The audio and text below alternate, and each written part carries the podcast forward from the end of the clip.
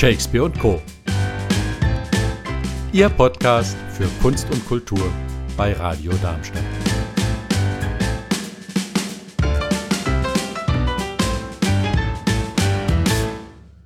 Ja, wenn man sich in letzter Zeit so in unserer Welt umschaut, dann bekommt man immer mehr das Gefühl, dass uns Themen auf die Füße fallen, die wir eigentlich längst für erledigt gehalten hätten. So liegt der letzte Piratenprozess in Deutschland beispielsweise gut 400 Jahre zurück. Beziehungsweise er lag, muss man sagen, bis 2012 ein minderjähriger Somalier wegen eines Überfalls auf das deutsche Containerschiff Taipan dann in Hamburg vor Gericht gekommen ist.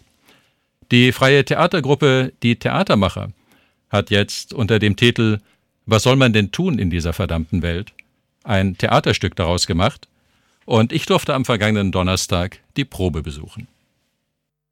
Mein Name ist Michael Ultimo Pussi. Und wie Sie wissen und wie ja auch der deutschen Presse zu entnehmen war, bin ich ein schwarzer Neger aus Somalia. Der Einfachheit halber spreche ich Deutsch mit Ihnen. Bitte verstehen Sie das. Das macht ja alles viel einfacher, wie ich finde. Zu meiner Person kann ich folgende Angaben machen. Ich wurde geboren zur Regenzeit unter einem Baum, dessen Blüten am Morgen duften wie die Blüten keines anderen Baumes, die aber schon mittags scheu ihre Kelche verschließen vor den Blicken der Menschen und Tiere. Der Name meines Vaters war meistens Kanok. Manchmal nannte er sich auch Pulpin und manchmal nannte er sich Toat. Manchmal hieß er Iltis, je nachdem, mit wem er sprach. Pause.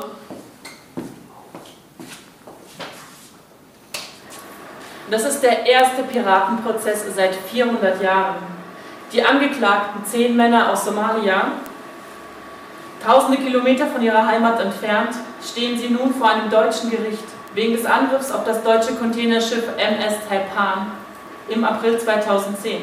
Im Falle einer Verurteilung drohen den Freibeutern bis zu 15 Jahre Haft. Von Beruf her war er einer, der am Stadtrand von Mogadischu mit einem Stock im Sandboden nach Dingen suchte. Der Name meiner Mutter war Hadija. Sie hatte mehrere Berufe erlernt. Das Putzen von Gegenständen, das Waschen von Wäsche, das Zählen der Dinge, die man besitzt, das Weinen, wenn man traurig ist, das Singen, wenn man voller Freude ist, das Programmieren von simplen Excel-Tabellen, das Stupsen von Hunden mit einem dürren Zweig, wenn sie zu aufdringlich werden, das Geben von Geborgenheit.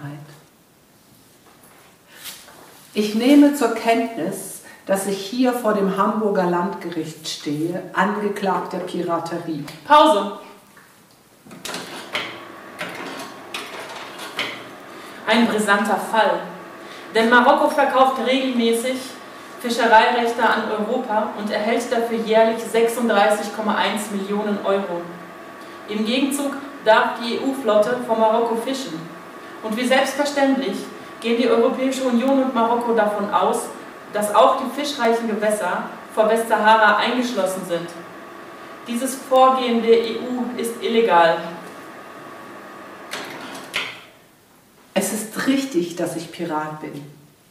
Ich gestehe auch die mir vorgeworfene Tat, den Überfall auf das Frachtschiff MS Taipan begangen zu haben.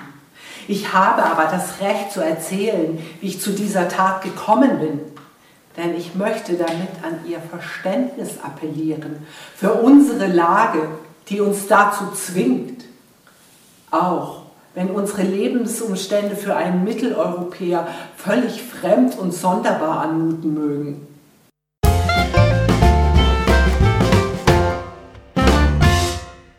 Ich sitze hier zusammen mit der Ingrid und der Angelina von den Theatermachern e.V. Ihr spielt in der freien Szene im Theater Modderhaus ein ganz verrücktes Stück über ein Thema, ja, das ich zumindest gar nicht auf dem Plan hatte. Wie seid ihr dazu gekommen? Ja, wir haben ein Jugendtheaterstück gesucht oder ein Theaterstück für, für junge Menschen und auch für, für junge Erwachsene in der Situation jetzt auch, wo es darum geht zu verstehen, wie, wie betrachten wir eigentlich Menschen, die aus einer fremden Kultur zu uns kommen? Ja? Oder ähm, was, was für Gedanken haben wir über sie?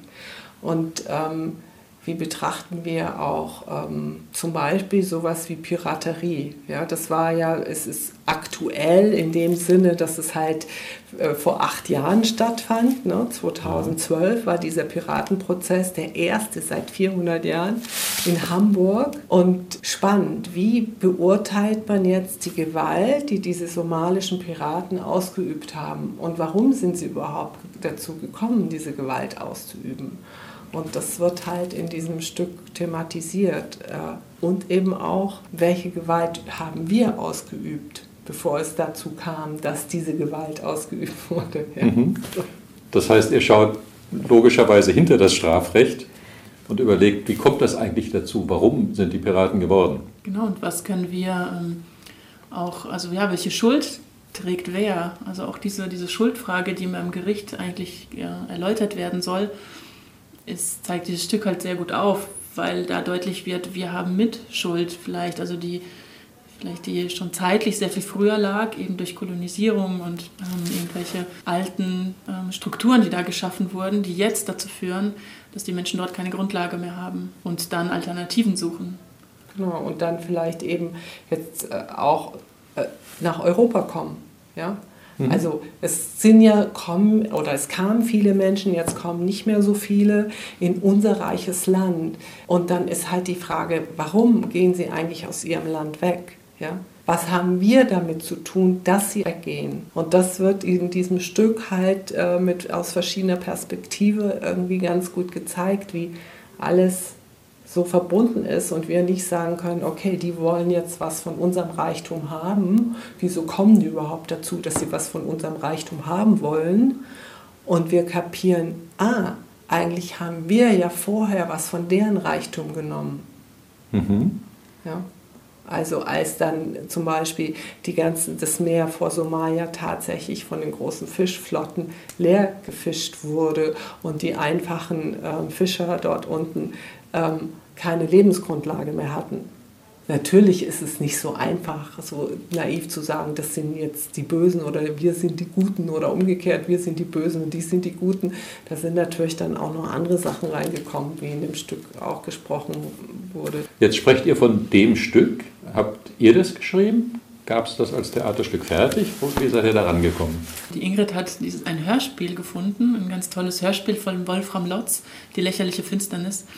Und ähm, ein, der Großteil des Stückes, der Text, ist ein Teil des Hörspiels. Ähm, und diesen, diese, diese Hälfte des Hörspiels haben wir als Grundlage für unser Stück genommen und haben darauf halt äh, die Nachrichtensprecherin noch dazu gebaut und die Texte noch dazu geholt, also einfach mit aktuellen, tatsächlichen Texten. Also es sind alle Texte, die jetzt die Nachrichtensprecherin sagt, ähm, sind Originaltexte aus den Medien. Genau. Mhm.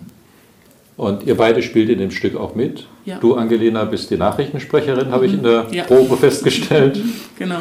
Und du, Ingrid, bist offensichtlich der somalische Fischer, der dann zu Piraten wird. Genau. Genau, wobei ich auch noch der Freund des Fischers bin. Also ich habe eine Doppelrolle, die wechselt. Ja. ja.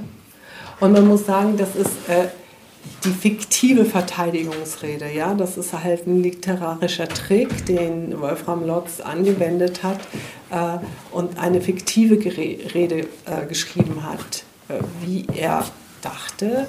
Einerseits, dass diese somalischen Piraten sich vielleicht äh, begründen oder rechtfertigen ihre Tat, aber wo er dann auch noch mehrfach wie so doppelte Böden reingestellt hat, die klar machen, äh, aber deren Wirklichkeit ist so anders als unsere. Ja?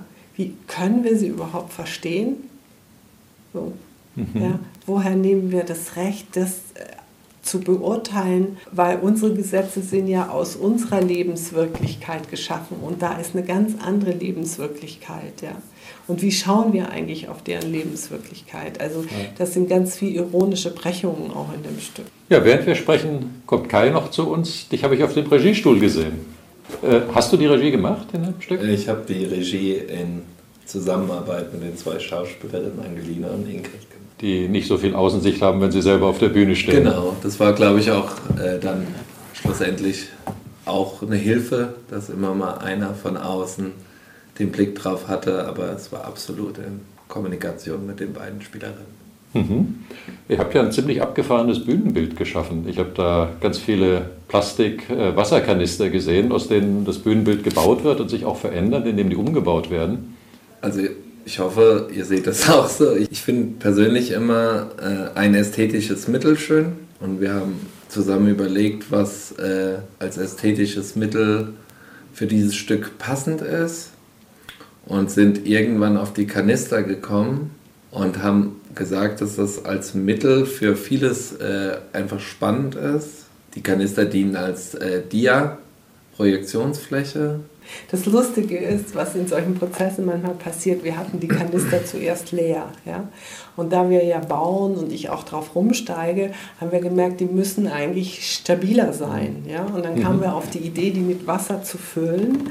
Und dadurch hat sich dann das, äh, dieser Doppelungseffekt ergeben, dass mhm. wenn wir sie bewegen, man auch das Wassergeräusch hört und dann Assoziationen zum Meer hat. Ich finde es immer ganz schön, wenn in so Probenprozessen man aus einer Ecke was äh, erhascht ja, und man feststellt, wow, wie gut das eigentlich reinpasst. Ja. ja. So.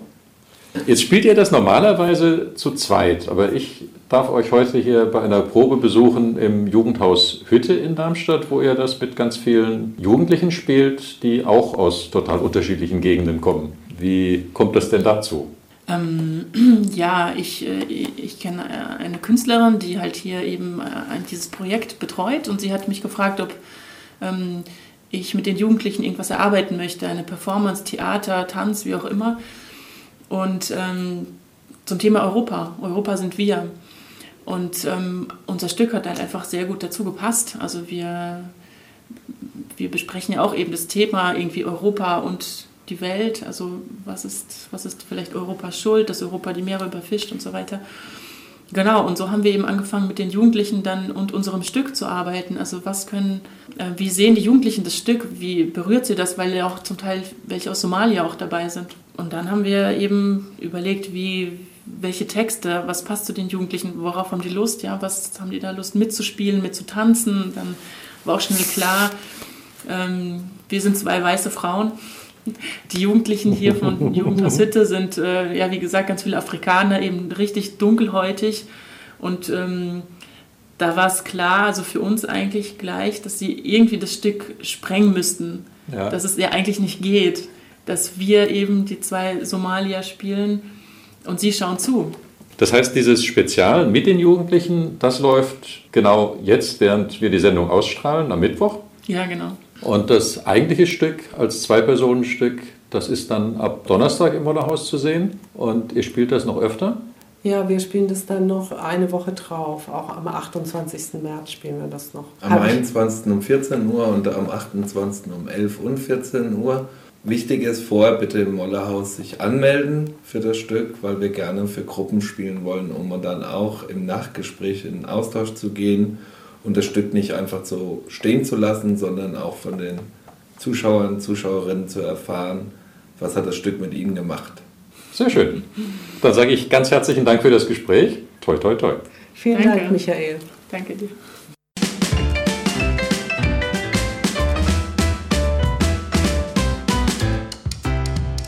Das war's von Shakespeare und Co.